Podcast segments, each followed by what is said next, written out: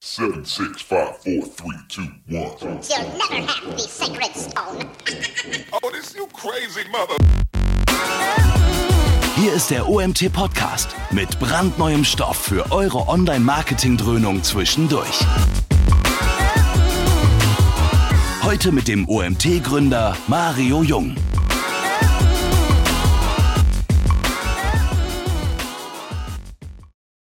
Ja, ich begrüße euch zurück zum nächsten OMT-Webinar. Wir haben uns ja gestern schon gesehen zum Thema Bilder-SEO. Heute haben wir das Thema visuelle Datenanalyse. Ich freue mich, hier den Tobias Kreff begrüßen zu können. Der Tobias ähm, ist mit, Mitglied, Mitarbeiter der Trust Agents und dementsprechend, ihr wisst, wer uns schon ein bisschen länger verfolgt, eine Agentur, mit der wir sehr viel auf die Beine stellen. Der Stefan Züch hat ja vor kurzem auch ein Webinar gehalten. Und ich freue mich sehr, dass Tobias sich bereit erklärt hat, heute uns ein wenig über die Datenanalyse zu erzählen. Lieber Tobias, ich wünsche dir viel Spaß bei deinem Webinar. An euch da draußen, wie gewohnt, stellt Fragen über den Chat. Ich werde am Ende Tobias die Fragen stellen und wir werden versuchen, eure Probleme, die dann am Ende des Vortrags noch vorhanden sind, zu lösen. Ja, in diesem Sinne. Ach so, ich habe eine Sache vergessen. Ihr seht, ich bin vor einem anderen Hintergrund als sonst. Ich muss das kurz erwähnen und möchte mich auch ausdrücklich bei unseren Freunden von der Agentur Morfire bedanken, wo ich heute hier wieder mal beherbergt werde. Das ist auch nicht das erste Mal. Also wenn ihr zuhört, vielen, vielen Dank. Ähm, Nochmal für die Raumstellung. Es hat mir heute sehr geholfen, weil ich in Köln unterwegs war. Und jetzt, Tobias, ähm, viel Spaß bei dem, deinem ersten OMT-Webinar. Hoffentlich nicht das letzte, aber bei deinem ersten. Und wir hören uns später wieder. Sehr schön, da freue ich mich drauf. Dann ähm, auch von mir herzlich willkommen. Ich bin mir nicht ganz sicher, man sieht jetzt mich richtig, noch nicht die Präsentation. Ähm, wir können aber gerne direkt loslegen. Ja, man sieht dich und die Präsentation. Beides gleichzeitig, das ist ja toll. Ja, dann lege ich tatsächlich direkt los. Ähm, ja, wie gesagt, wir wollen uns heute mit dem Thema visuelle Datenanalyse im Online-Marketing beschäftigen. Der ein oder andere wird vielleicht über das Thema, äh, sich für ein anderes Thema angemeldet haben. Ich bin relativ kurzfristig jetzt eingesprungen, aber ich glaube, das Thema ist etwas, das ähm, tatsächlich Hand in Hand geht mit dem, was einem ursprünglich angekündigt war und ist etwas, das einfach sehr äh, viel Bedeutung hat und in der Bedeutung immer noch zunimmt. Aber das können wir gleich direkt mal anschauen. Vielleicht darf ich dich noch mal kurz unterbrechen, Tobias. Ähm, um das mal äh, kurz klarzustellen, gut, dass du es noch mal erwähnt hast. Wir hatten äh, nur 10 oder 15 Anmeldungen für das Thema mit der Logfile-Analyse. Die sind unterrichtet worden, also sollten unterrichtet worden sein, automatisiert, dass das Thema gewechselt hat. Noch ein Grund mehr, mich bei dir zu bedanken, dass du hier eingesprungen bist. Wir haben leider aus persönlichen Gründen das andere Thema ändern müssen. Aber da die meisten von euch sich erst später angemeldet haben, hoffe ich, das ist kein Problem. Für die paar, die sich auf was anderes gefreut haben, tut es mir leid. Wir werden es aber auf jeden Fall dann auch nochmal nachholen. Sehr gut. Und es geht, wie gesagt, auch ein bisschen Hand in Hand, weil auch bei der Logfile-Analyse natürlich um Datenanalyse geht. Von daher gehen wir eigentlich darum. Also, was werden wir jetzt in den nächsten äh, Minuten erleben? Ich werde euch ganz kurz vorstellen, das Thema einführen, danach einen Überblick geben, wie die Datenanalyse im Jahr 2018 aufgestellt ist. Ähm, zum Thema visuelle Datenanalyse haben wir so einen Slogan mehr oder weniger, ein Akronym entwickelt namens Visio, mit dem wir uns danach beschäftigen wollen. Gucken dann, was wir für Visualisierungstools im Jahre 2018 eigentlich so zur Verfügung haben und kommen dann, ähm, da kann ich schon mal vorgreifen, am Schluss darauf, dass es einen neuen ähm, Player am Markt der visuellen Datenanalyse gibt und das ist ähm, das Google Data Studio und darüber werden wir dann ähm, wahrscheinlich tiefer eintauchen. Ganz kurz, also wer spricht da und warum? Ich werde den ersten Teil, also wer spricht da relativ kurz sein und macht das mal direkt. Mein Name ist Tobias Kräft, ich bin Director of Business Intelligence and Analytics bei den Trust Agents. Ganz kurz zu meinem Hintergrund, ich bin seit knapp zehn Jahren im Online-Marketing, davon ähm, seit sieben Jahren in der Marketinganalyse. Das habe ich fünf Jahre lang für Rocket Internet gemacht und bin dann vor zwei Jahren in eine Agentur gewechselt, nämlich die Trust Agents. Für die, die sie nicht kennen, ist eine ähm, Performance-Marketing-Agentur mit einem sehr, sehr starken SEO-Fokus, die aber auch seit einem Jahr einem großen Netzwerk angehört, und zwar dem ähm, DEPT-Netzwerk. Das DEPT-Netzwerk wiederum ist eine digitale Agentur mit knapp 1000 Mitarbeitern insgesamt, die eigentlich alle Themen im äh, Digitalbereich abdecken darunter eben auch das Thema Datenanalyse und deshalb ich heute hier. Die Frage insgesamt, warum wir uns damit beschäftigen, ähm, lässt sich ähm, auf mindestens sechs Punkte eigentlich. Der erste davon, das Online-Marketing ist ein sehr, sehr datengetriebener äh, Bereich. Das heißt, es gibt wahrscheinlich nur wenige Bereiche, die genauso sehr auf ähm, Daten basieren, wie das im Online-Marketing der Fall ist. Denn ähm, der Grund dafür ist relativ einfach. Es gibt wenige Punkte, wo man so viele, also wenige Bereiche, wenige Industrien, in denen man ähm, so viele Daten tatsächlich erheben kann. Und ähm, klar sind auch, dass die großen Player dahinter, was heißt, welche, ähm, welche Unternehmen sozusagen große Werbebudgets ähm, einnehmen, also Google und Facebook und so weiter eben auch ähm, digitale Unternehmen sind, die einfach sehr viel mit den Daten verdienen. Gleichzeitig ist ähm, die Bereitschaft für datenbasierte Entscheidungen immer weiter gestiegen, was bedeutet, gerade natürlich im Performance-Marketing, aber ähm, auch generell ist der Trend vom Bauchgefühl sozusagen weg ähm, hin zu dem Data-Driven ähm, Approach in eigentlich allen Bereichen, die man so hat. Das heißt, es früher vielleicht noch eingetütet wurde mit, ja, ich finde jetzt das oder das besser und das äh, sollten wir mal ausprobieren, wird jetzt fast eigentlich fast immer ähm, auf Daten zurückgezogen. Ja, die Datenmengen, ähm, gerade im Online-Marketing-Bereich, die steigen immer weiter. Das heißt, wir ähm, können immer mehr messen. Wenn wir jetzt mal von der GDPR absehen, ist der Bereich ähm, sozusagen auf starken Wachstumskurs. Wir können immer mehr, wir können immer mehr verbinden. Wir haben immer größere Datensätze, immer mehr Menschen sind online, immer mehr wird online gehandelt und verkauft. Und ähm, tatsächlich ist deshalb der ähm, ja, Big Data Punkt einfach schon erreicht für eigentlich fast alle Unternehmen. Selbst kleinere ähm, Webseiten haben einfach schon mit relativ großen Datensätzen zu tun oder können damit zu tun haben. Entschuldigung. Genau aus dem gleichen äh, Grund, eben weil die Datenmengen steigen, nimmt eben auch die Komplexität. Wir können auf der Seite der ähm, Webanalyse, wenn es also darum geht, unsere eigenen Webseiten ähm, ja, zu analysieren, zu untersuchen, zu verbessern, zu optimieren, bereits auf ähm, sehr viele Daten zugreifen, aber auf der Seite der ähm, ja, Marketinganbieter, der ähm, Marketingplattform gibt es immer mehr und mehr und mehr Daten, ähm, immer tiefere Daten, genauere Daten, User-Daten, Kampagnendaten, Performance-Daten, ähm, die man eigentlich alle nutzen möchte. Wenig davon, oder fast gar nichts davon kann man äh, tatsächlich noch einfach so mit dem ein oder anderen Tool machen. Deshalb ähm, ist der Bereich der künstlichen Intelligenz auch immer wichtiger. Was bedeutet das? Das bedeutet, dass es immer mehr ähm, Tools gibt, die uns die Daten ähm, für uns aufbereiten oder gleich weitergehen, äh, nämlich in äh, automatisiertes Marketing ähm, gleich alles hineinstecken und wir dann vielleicht manchmal gar nicht mehr ganz genau wissen, was da eigentlich was passiert.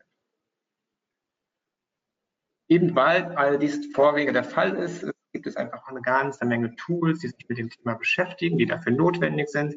Viele davon muss man kennen, viele davon tauchen auf und tauchen auch wieder ab.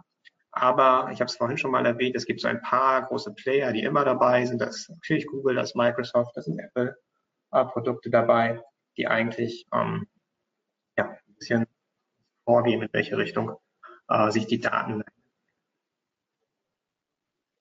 Schauen wir aber mal ins äh, Jahr 2018, also das, in dem wir uns befinden. Wir haben jetzt gesagt, ja, wir haben riesige Datenmengen und ähm, ja, wir können damit eigentlich alles machen. Wir können automatisieren, wir können ähm, künstliche Intelligenz äh, unser Marketing sozusagen übernehmen lassen. Aber schauen wir doch mal, wo sind wir eigentlich wirklich? Und ähm, es gibt verschiedene Maturity-Modelle, das äh, Marketing Maturity, Data Maturity, wir haben uns auf ein eigenes, ähm, damit es einfach noch mehr Modelle dafür gibt, auf ein eigenes Modell ähm, ja, berufen, das Data-Driven Marketing Maturity. Das heißt also die Frage, ähm, wo kann ich mich selbst einordnen, wie weit bin ich schon ähm, mit meiner Analysefähigkeit und mit meiner Datenfähigkeit, äh, meine datengetriebenes Marketing. Da gibt es einfach den untersten Schritt, die erste Stufe und äh, die, an der man anfängt, Daten zu sammeln. Das bedeutet, man ähm, fängt erst einmal an, alle Datenquellen, die einem zur Verfügung stehen, sich auch zu erschließen.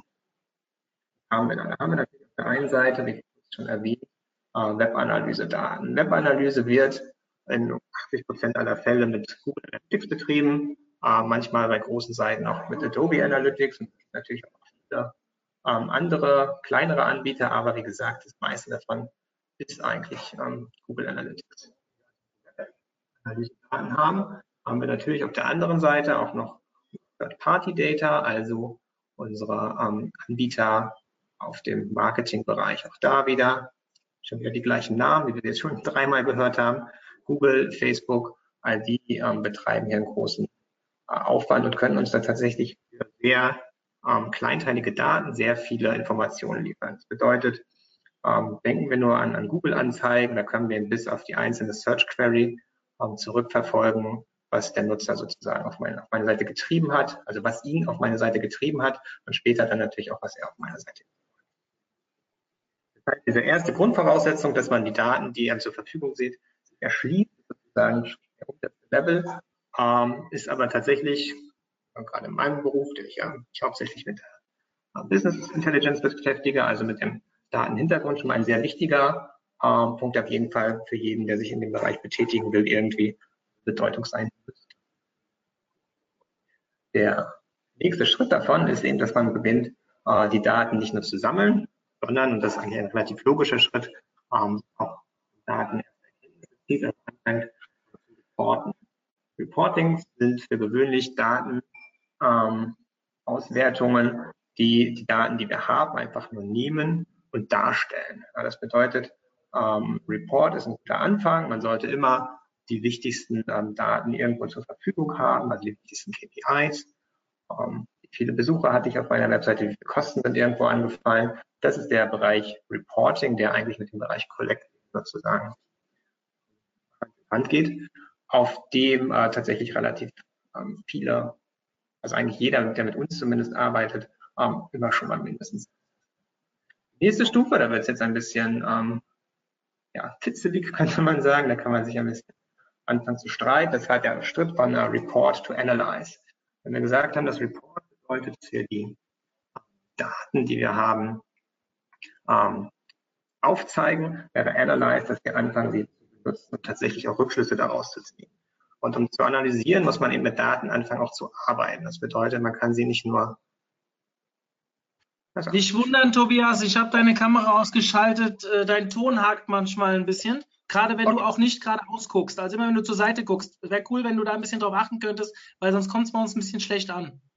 Ist in Ordnung. Ich werde mir Mühe geben, nur noch gerade auszuschauen. Dankeschön. Und jetzt ist es auch ein bisschen besser. Ich glaube, dass das mit der Kamera ein bisschen Performance-Probleme gegeben hat. Ich habe sie ausgeschaltet und jetzt gucken wir, was passiert. Okay, sehr gut. Ähm, ich denke, ich muss wahrscheinlich nichts wiederholen, sondern kann an der Stelle einfach weitermachen. Wir haben also die ähm, Daten jetzt angefangen miteinander zu verbinden und erst dann kann man tatsächlich ähm, tiefgehende Analysen machen. Natürlich fängt es eben da schon an, wenn ich ähm, meine Kunden danach unterteilen will, über welche äh, Kampagnen sind sie sozusagen reingekommen, sind sie ähm, bezahlte Kampagnen, war es über unbezahlten SEO-Traffic und so weiter.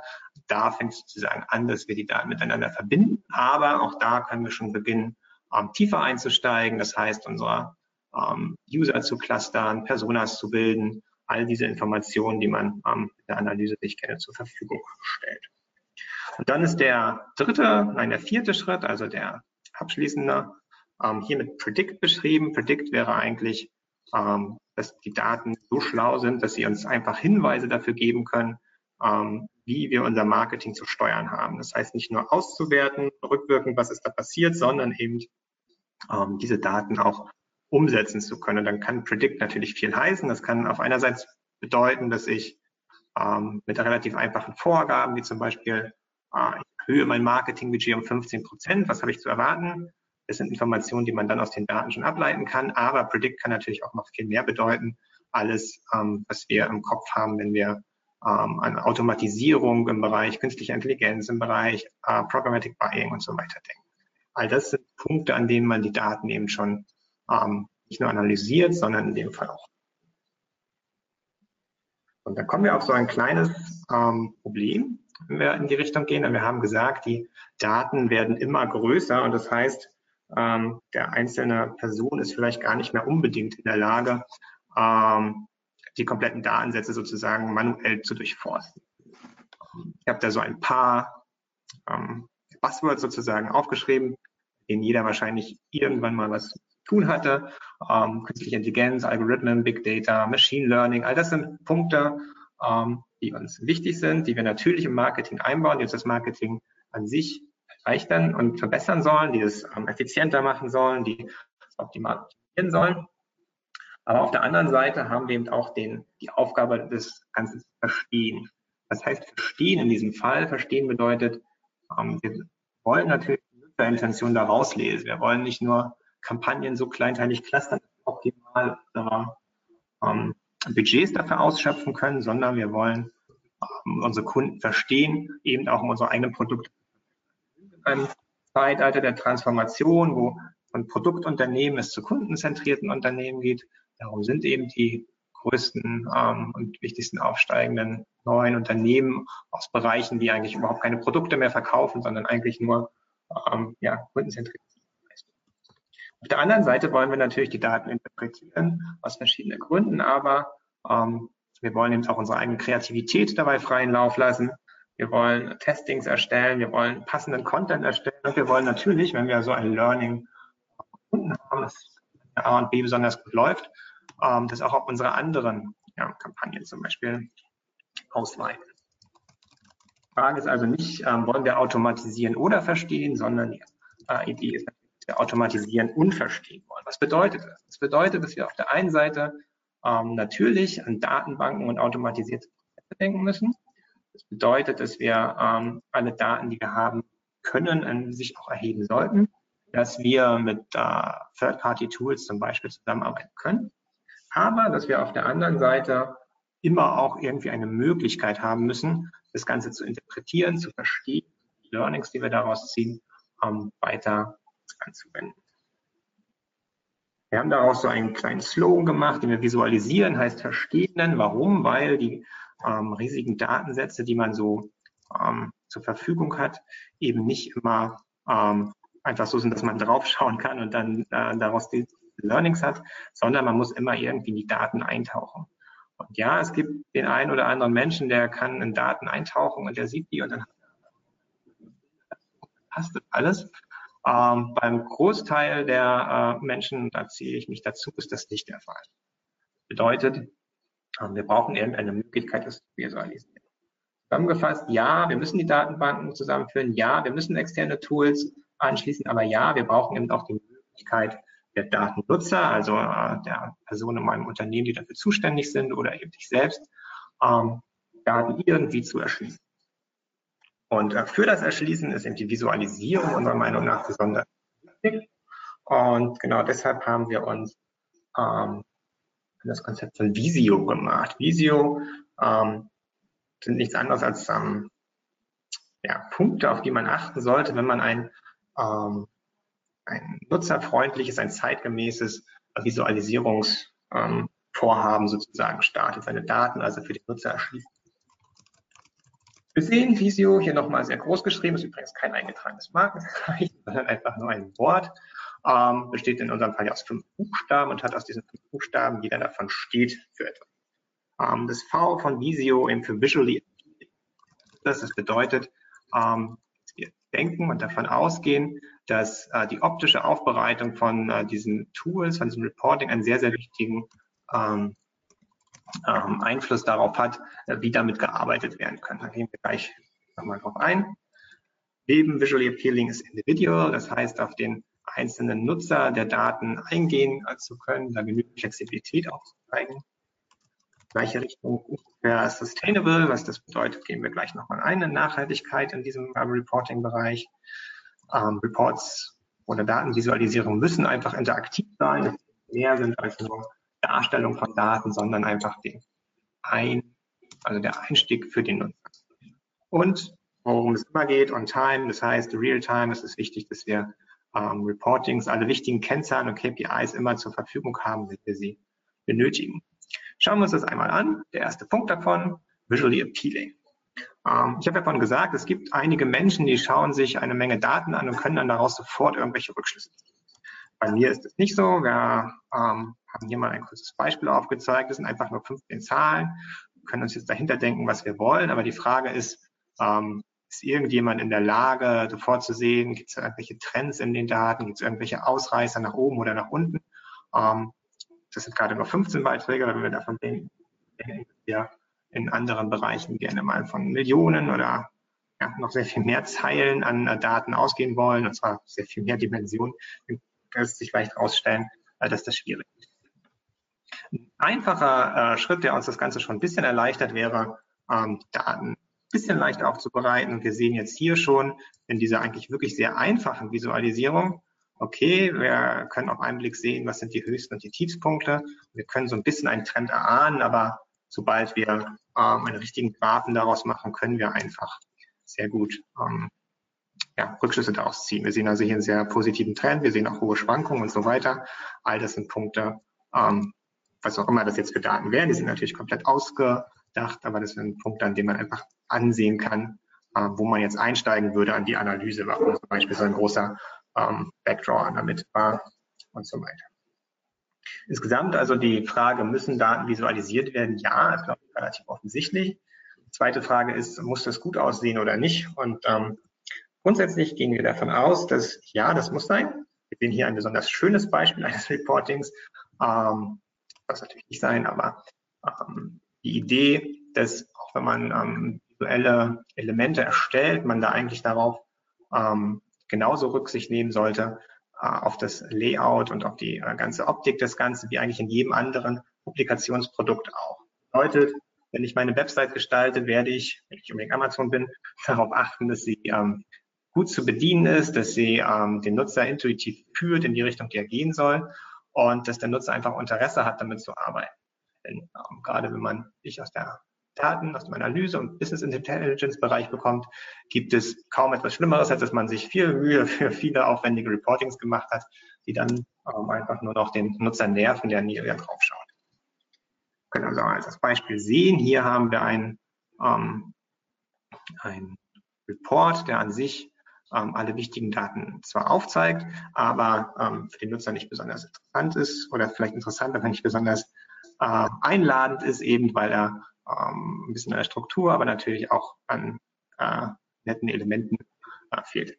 Genau dieselben Daten aufbereitet in dem ähm, Marketing Report, wie wir ihn normalerweise benutzen, ähm, sind einfach ja, äh, intuitiver. Auch hier könnte man sagen, es ist noch relativ voll, es gibt noch relativ viele ähm, Informationen, aber als ähm, Einstieg für alle wichtigen Punkte, auf die man sich äh, für gewöhnlich berufen will, ist einfach mit einem sauberen äh, Reporting eine gute Sache. Man muss bei ähm, Visual Appealing aber eben nicht nur darauf denken, dass es gut aussieht, dass alle Daten vorhanden sind, sondern eben nach Möglichkeit auch ähm, an den Nutzer dabei denken im Sinne von äh, ihn nicht zu überfordern mit den Informationen, die zur Verfügung stehen. Zweimal die Möglichkeit zu geben, tief einzusteigen, aber ähm, nicht von Anfang an zu erfordern. Dann gibt es einfach so ein paar äh, Graphen und äh, Formen, mit denen man nicht besonders gut arbeiten kann. Also es gibt der einen Seite natürlich äh, Graphen, mit denen man sehr gut arbeiten kann, so ein Line Chart, also ein ähm, Column Chart oder auch so ein Donut, so ein Pie Chart, wie wir da unten sehen. Ähm, das sind einfach Sachen, die man leicht verstehen und leicht auswerten kann. Können uns aber auch andere äh, Visualisierungen vorstellen, die vielleicht an sich sehr äh, attraktiv aussehen mögen in erster Linie, die aber für die meisten Nutzer sehr, sehr schwierig auch mit zu benutzen sind. Also ein Spider Chart ist eine dieser ähm, Vorgaben, die ich zum Beispiel sehr ungern selbst benutze, ähm, weil sie einfach schwierig ist, darin ähm, Entwicklung gegeneinander abzuschätzen. Ja, und so ein multidimensionaler Pie-Chart, wie wir ihn äh, da auf der rechten Seite sehen, ist natürlich ähm, auch nahezu unmöglich, da ähm, Daten rauszuziehen, die man nicht hätte besser aufarbeiten können. Visually appealing, sagen wir uns, ähm, bedeutet, es muss den Nutzer insofern ansprechen, dass er wirklich Lust hat, damit zu arbeiten. Der nächste Punkt, ähm, Individual, bedeutet am, am, auf der anderen Seite nichts weiter, als dass, ähm, dass ein Reporting entweder so viele Ebenen haben muss, dass sich verschiedene ähm, ja, Bereiche damit identifizieren bzw. damit arbeiten können oder dass man eben für verschiedene Bereiche verschiedene Visualisierungen Grundsätzliche Idee dahinter aber ist, dass das Datenset eigentlich immer dasselbe ist. Das bedeutet, egal ob ähm, einem einzelnen Kanal ähm, beantworten möchte, Fragen zur Optimierung oder ob ich große Fragen stelle, wie äh, in welche Richtung soll sich mein Marketing grundsätzlich entwickeln, ähm, gehen wir einfach davon aus, dass die Daten immer äh, miteinander irgendwie also nicht verbunden sind, dass es immer auf der gleichen Datenbasis, aber auf einer anderen Aggregationslevel ähm, gestellt wird. Detailtiefe ergibt sich dann eben abhängig natürlich von Fragestellung und Fragenden, wie wir es gerade gesagt haben. Wenn ich ein ähm, kampagnengetriebenes äh, auf die Kampagnenoptimierung äh, betreiben möchte, werde ich natürlich anders denken, als wenn ich als ähm, ja, CMO darüber entscheiden muss, welche Kanäle ich jetzt an- oder ausstelle. Und ähm, ganz grundsätzlich die Erfahrung eben auch, das bedeutet, man sollte immer groß, äh, grob einsteigen, damit ähm, Nutzer mit weniger Erfahrung sowohl in den Daten, in der Datenanalyse als aber auch äh, in dem eigenen ähm, Themengebiet, in dem man sozusagen gerade arbeitet, ähm, dass das äh, sozusagen leicht einsteigt, aber immer auch die Möglichkeit gibt, je nach Erfahrung tiefer Datensatz einzusteigen. Das Beispiel dafür hier Management Summary bedeutet hier wird einmal kurz zusammengefasst, ja, wie waren jetzt die Umsätze im Quartal, ähm, welche sind meine Hauptkanäle und wie unterscheiden die sich in der ähm, Distribution von äh, Kosten und Umsatz in diesem Fall. Eigentlich ein, ähm, ja, ein Report mit wenigen Darstellungen, aber mit einer ganzen Menge äh, Informationen schon dahinter.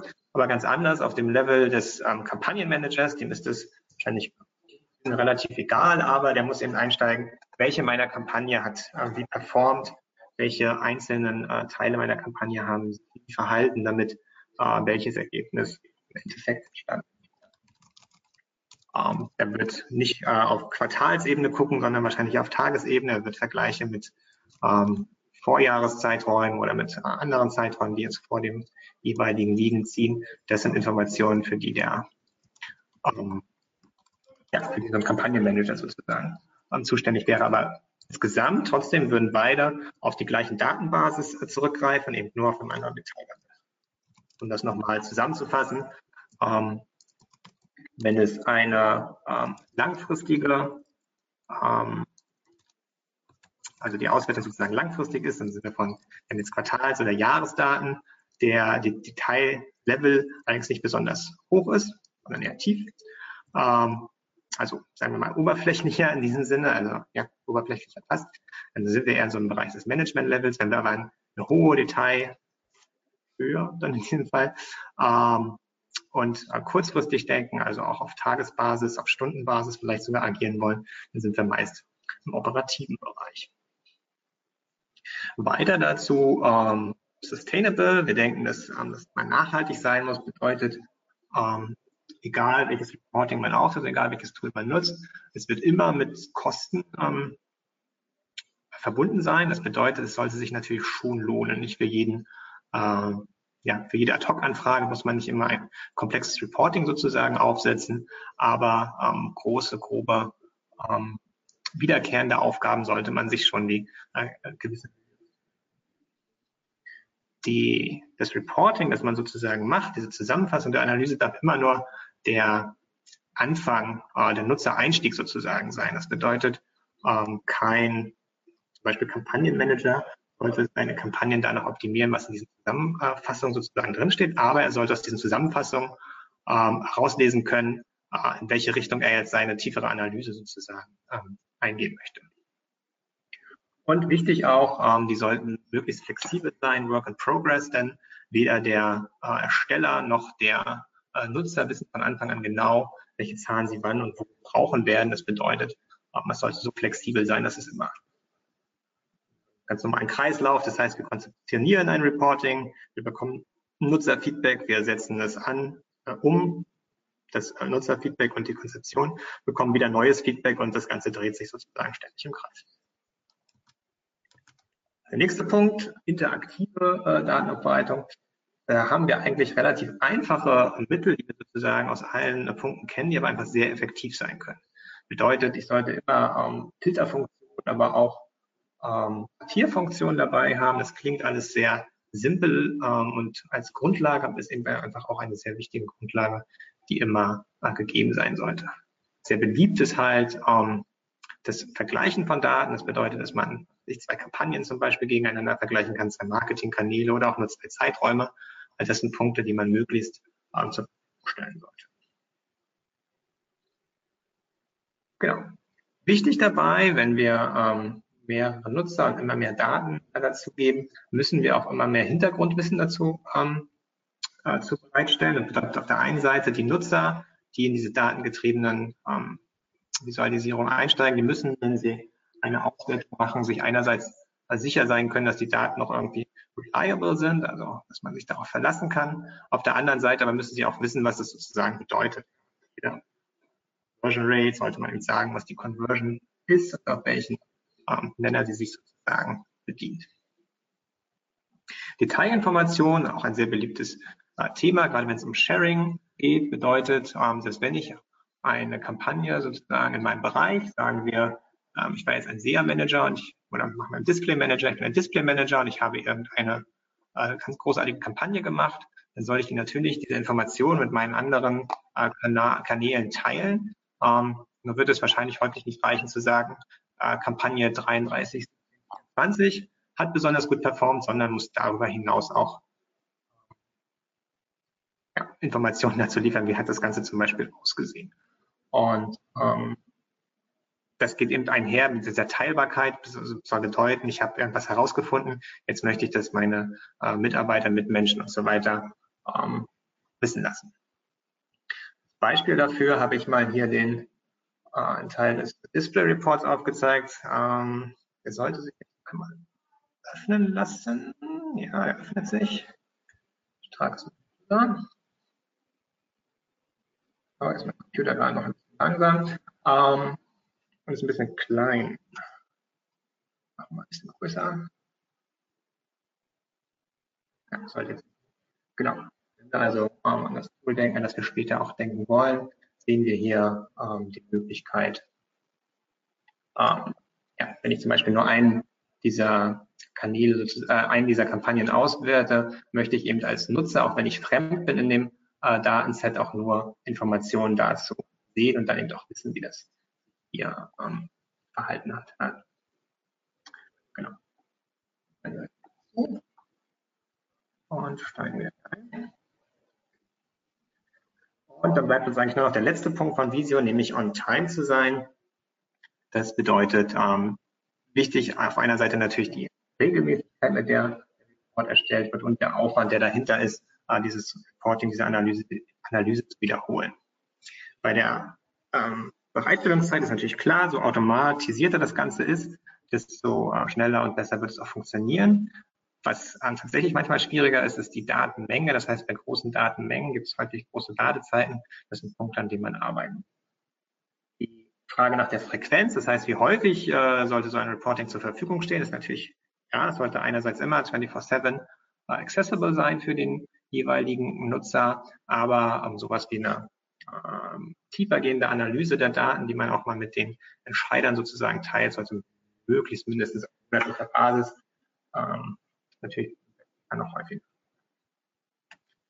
Wenn wir also jetzt gesagt haben, was wir uns vorstellen, gucken wir doch einmal, was für Visualisierungstools man arbeiten kann im Jahr 2018. Und äh, tatsächlich sind das eine ganze Menge. Die ähm, Kollegen von Gartner sind ja immer so freundlich, ähm, die iTools dafür zusammenzustellen. Und wir sehen, ähm, sie unterscheiden das ähm, von Niche Player bis zu Visionaries, Leaders und Challengers. Bedeutet also, wir ähm, sehen hier so ein paar Namen, die wir sehr wahrscheinlich schon mal gehört haben. Microsoft, Tableau, ähm, auch Sisense da oben ähm, dabei als Anbieter von Datenlösungen, ähm, mit denen man bereits äh, viel arbeiten kann und die auch wirklich sehr viel leisten können. Wenn wir aber mal äh, tiefer gucken, dann können wir einmal in die Trommel wirbeln lassen. Also wenn ich ähm, meine Kundenerfahrung denke und auch das, was ich aus anderen Unternehmen, für die ich gearbeitet habe, kenne. Es gibt zwei wahre Könige des Reportings und jetzt würde man, wenn das kein Webinar wäre, sozusagen abstimmen lassen, aber ähm, hier kürze ich es mal ein bisschen ab. Der erste König des Reportings ist witzigerweise Microsoft Excel.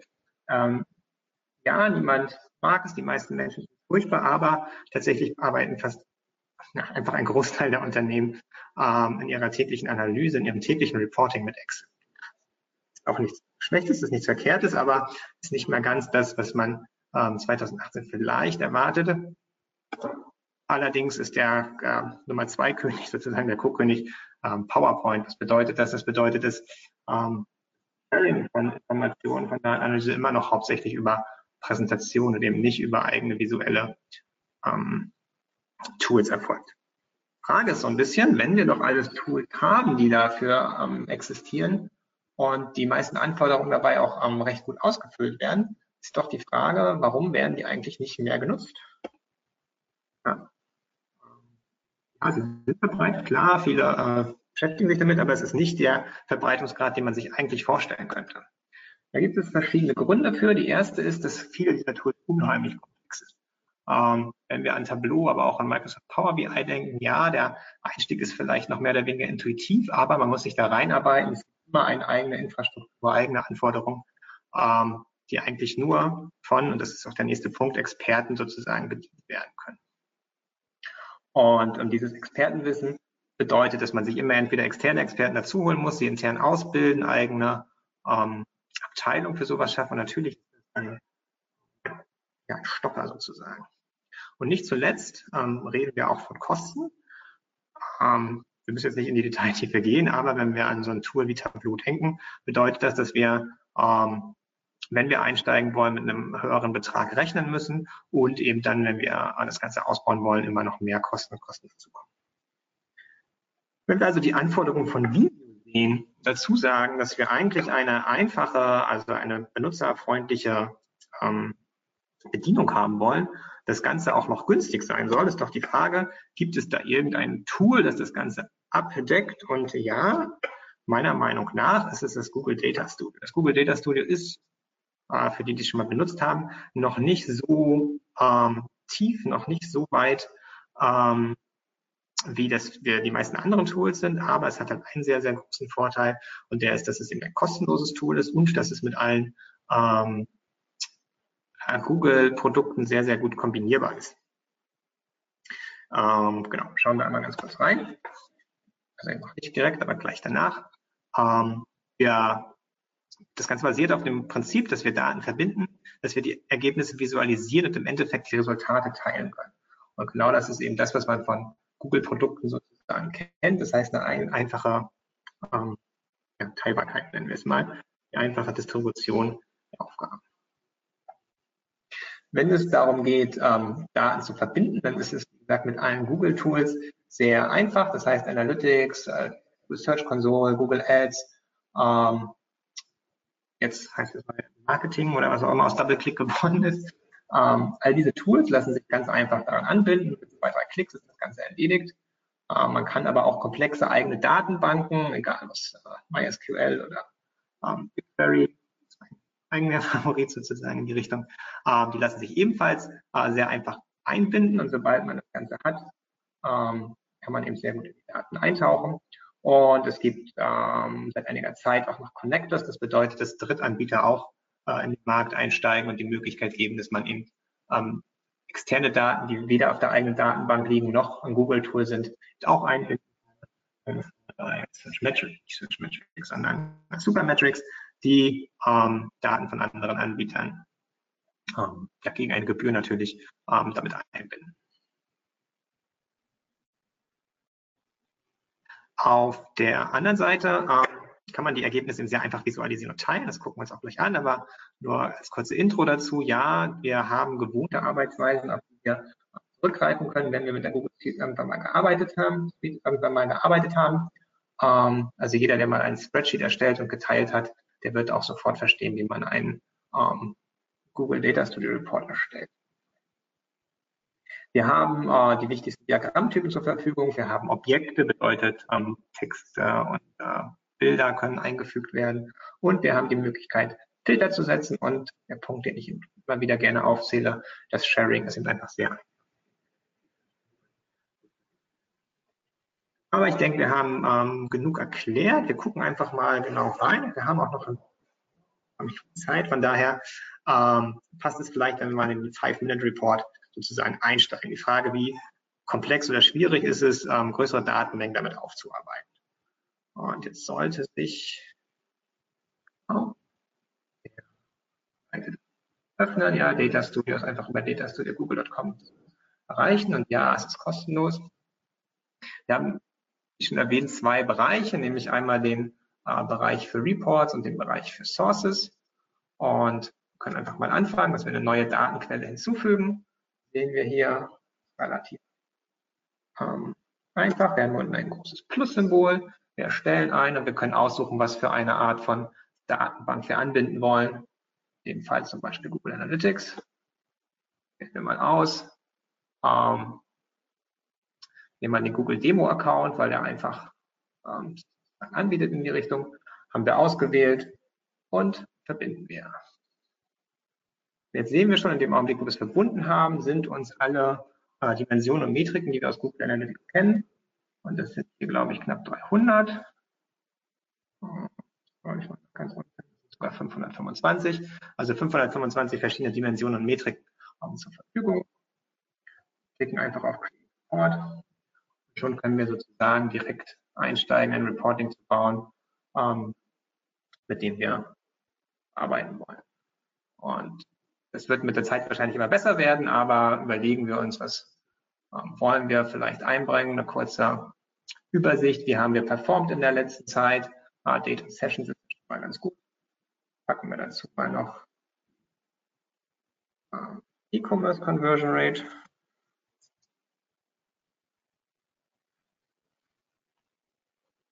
Und dann ja,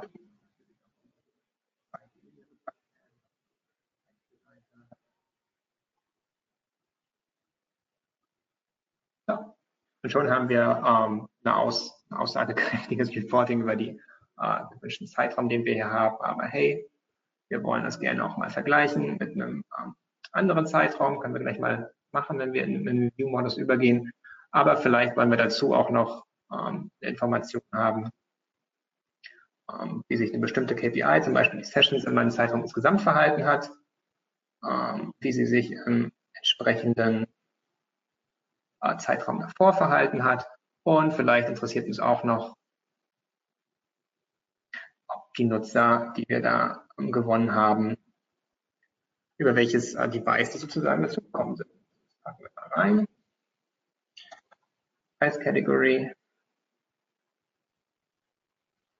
Ja, schon sehen wir hier äh, zwar in Google-Farben, da kann man sich dran gewöhnen, man kann es natürlich auch ändern. Ähm, Porting sozusagen, das wichtigen Informationen schon beinhaltet.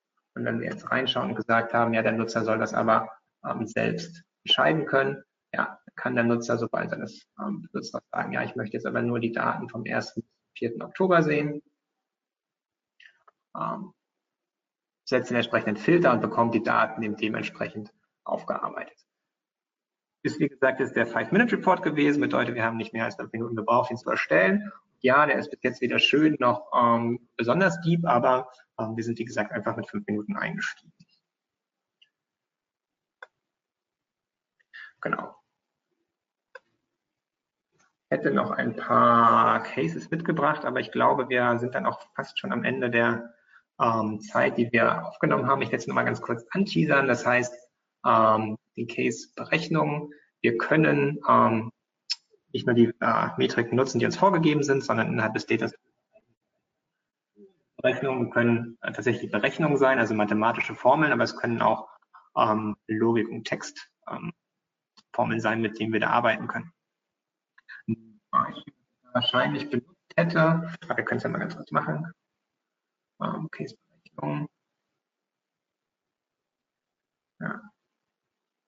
Also,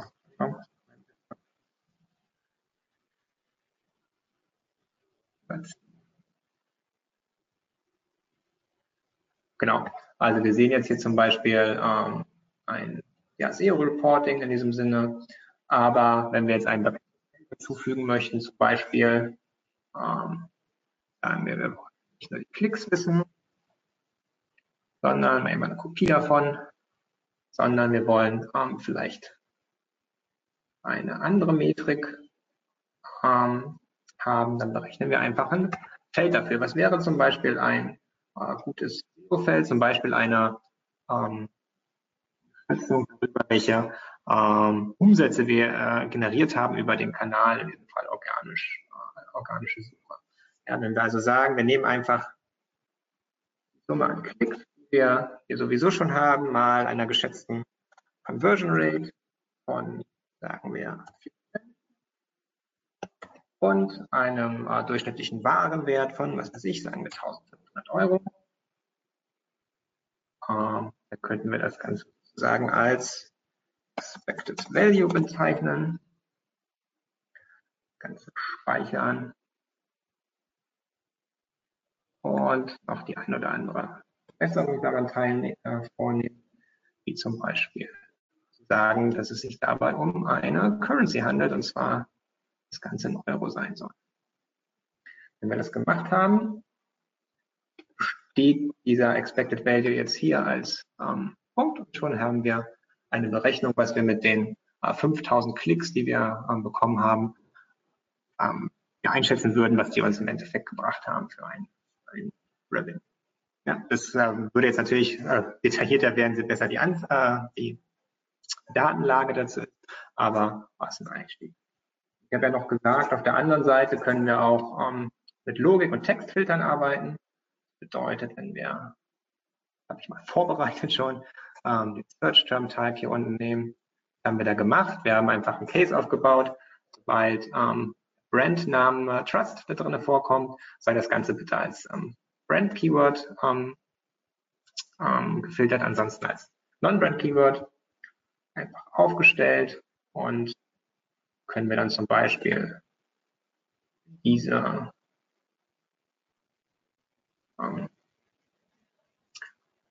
in diese Übersicht mit aufnehmen. Dauert vielleicht ein paar Sekunden, das zu berechnen. Aber ähm, dann sehen wir halt die Entwicklung zwischen Brand und Non-Brand geteilt, unsere Position. Also das sind jetzt Google Search Console Daten, das heißt einfach mit der Google Search Console verbunden. Das wäre einer dieser wirklich sehr einfachen Anwendungsfälle. Ähm, man kann Daten miteinander verbinden. Ich hätte sonst noch den Case BigQuery aufgemacht, aber ich könnte mir vorstellen, dass ähm, guter Zeitpunkt wäre, um in die ähm, Fragen überzugehen. Ja, ähm, lieber Tobias, vielen, Dank für die Ausführungen. Ähm, wir intern beschäftigen uns auch viel mit Google Data Studio in letzter Zeit. Dementsprechend kann ich das nur befürworten, was du hier so gesagt hast. Ist echt ein cooles Tool, mit dem man viel machen kann. Ähm, erstmal da draußen, ein, das eine oder andere Mal war es ein bisschen abgehakt, das tut uns leid, aber ich glaube, die Grundmessage ist rübergekommen und das meiste hat man auch gut verstanden. Ich hoffe, wir lassen jetzt mal Tobias seinen Bildschirm aus, dann sollte es eigentlich funktionieren und ihr müsstet mich auch gut verstehen. Es sind ein paar Fragen reingekommen. Mhm. Ähm, äh, der Appell an euch, wenn ihr jetzt Fragen habt, dann schießt los. Ähm, ich will mich ganz kurz, ich will euch die Zeit, äh, die Zeit nutzen, bis die Fragen, noch mehr Fragen reinkommen, euch nochmal kurz auf die nächsten zwei Webinare hinzuweisen. Wir sind am 17.10. mit dem Thema Local SEO unterwegs und ähm, am 19.10. eine ganz spannende Geschichte zum Thema Facebook Ads äh, mit dem Jan Strandhöhner. Der, kennt, der eine oder andere kennt ihn wahrscheinlich, der war schon sehr häufig bei uns unterwegs und wurde auch des Öfteren gefordert. Dementsprechend hoffe ich, dass ihr euch wieder zahlreich anmeldet. So, lieber Tobias, kommen wir zu den Fragen. Gibt es besonders gute Reporting-Vorlagen für das Google Data Studio, die ihr verwendet oder irgendwo findet im Netz? Ähm, sowohl als auch. Also es gibt Vorlagen, die besonders gut sind. Das ist natürlich so eine ähm, ja, Streitpunkt sozusagen. Ähm, wir tatsächlich haben selbst sehr viel Zeit darin investiert, ein Vorlage zu erstellen. Das heißt, die funktioniert bei uns auf so einem modularen System, dass wir einfach eine ganze Menge vorgegeben haben. Ähm, sobald man aber sich ein eigenes Template erstellt hat, ist es sehr einfach, das ähm, zu kopieren und für andere ähm, weiter zu benutzen. Es gibt ich habe jetzt keinen Link im Kopf, aber den findet man relativ schnell, wenn man unter äh, Data Studio Templates ähm, sucht. Das heißt, man kann sich immer äh, eine Kopie erstellen, muss dann aber den entsprechenden Datensatz vorher im Idealfall vorbereitet haben. Genau, was halt ähm, unter gut und nicht gut fällt, wie gesagt, das äh, würden wir bei uns unter Visio zusammenfassen, aber ähm, ja, es gibt auf jeden Fall einige. Wir können auch gerne mal äh, in den Austausch treten, wenn das Person möchte. Ja, du bist erreichbar wie am besten? Äh, ich habe meine E-Mail-Adresse da in der ähm, Präsentation. Ich weiß nicht genau, wie das am Ende funktionieren wird, aber Wahrscheinlich gar nicht. Ne? Ähm, man kann sie sehen, wenn man sozusagen durchscrollt. Am ansonsten stand sie am Anfang auch mal da und es ist Tobias von Kräfte, Trust Agency.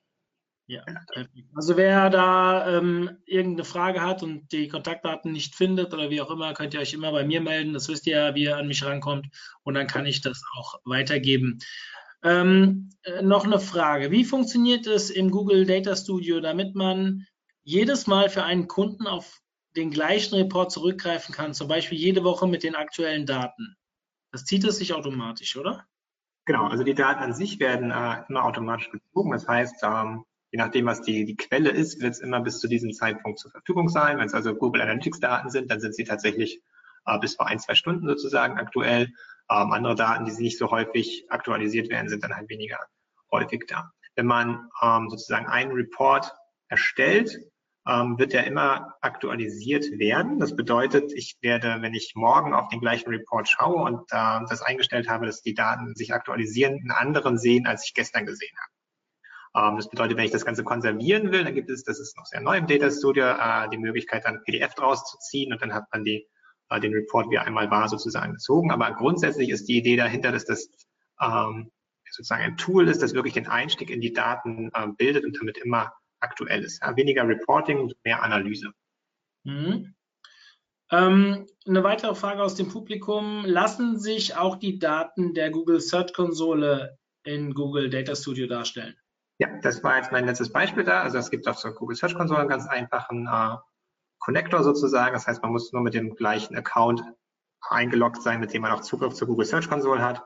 Ähm, dann sagt man so und dann hat man die jetzt letzten 500 Tage bzw. 16 Monate ähm, an Daten komplett zur Verfügung. Und zwar dann eben auch auf dem äh, Keyword-Level, auf dem ähm, Device-Level, was auch immer man als Abfragedimension haben möchte. Mhm. Wie sind deine Erfahrungen mit Supermetrics als Connector? Ähm, unterschiedlich. ähm, tatsächlich ist es ein äh, sehr beliebtes Tool.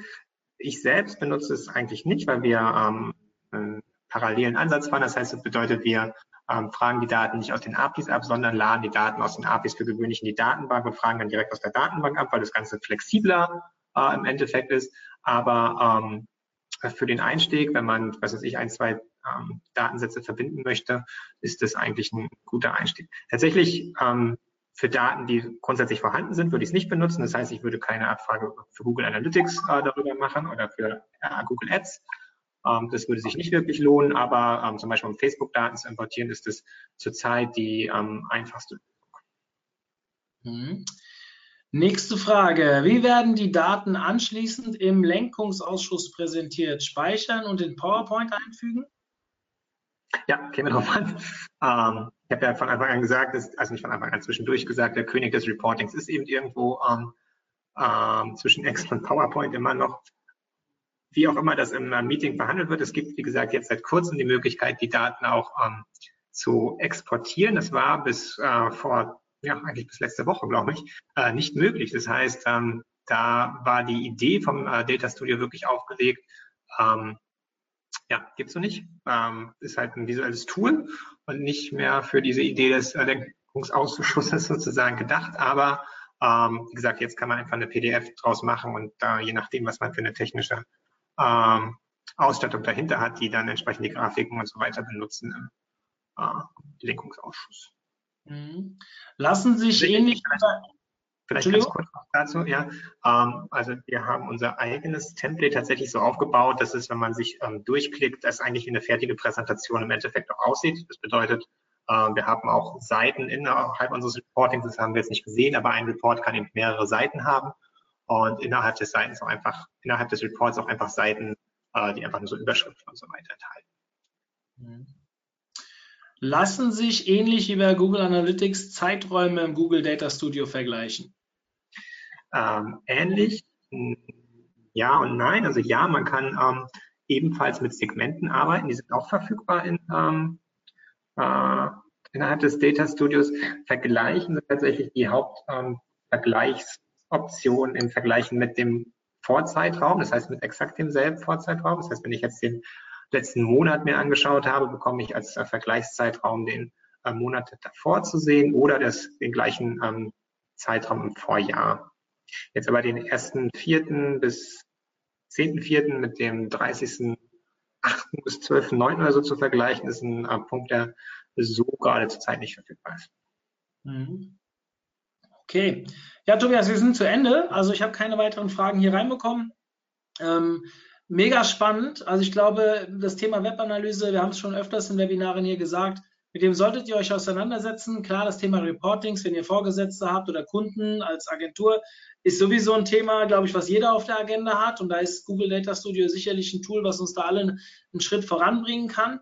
Ähm, grundsätzlich das Thema überhaupt, sich mit Webanalyse zu beschäftigen, haben wir schon sehr häufig euch nahegelegt, weil wir immer wieder merken, dass seit wir uns damit mehr beschäftigen, natürlich auch viel transparenter und besser mit den Kunden zusammenarbeiten können.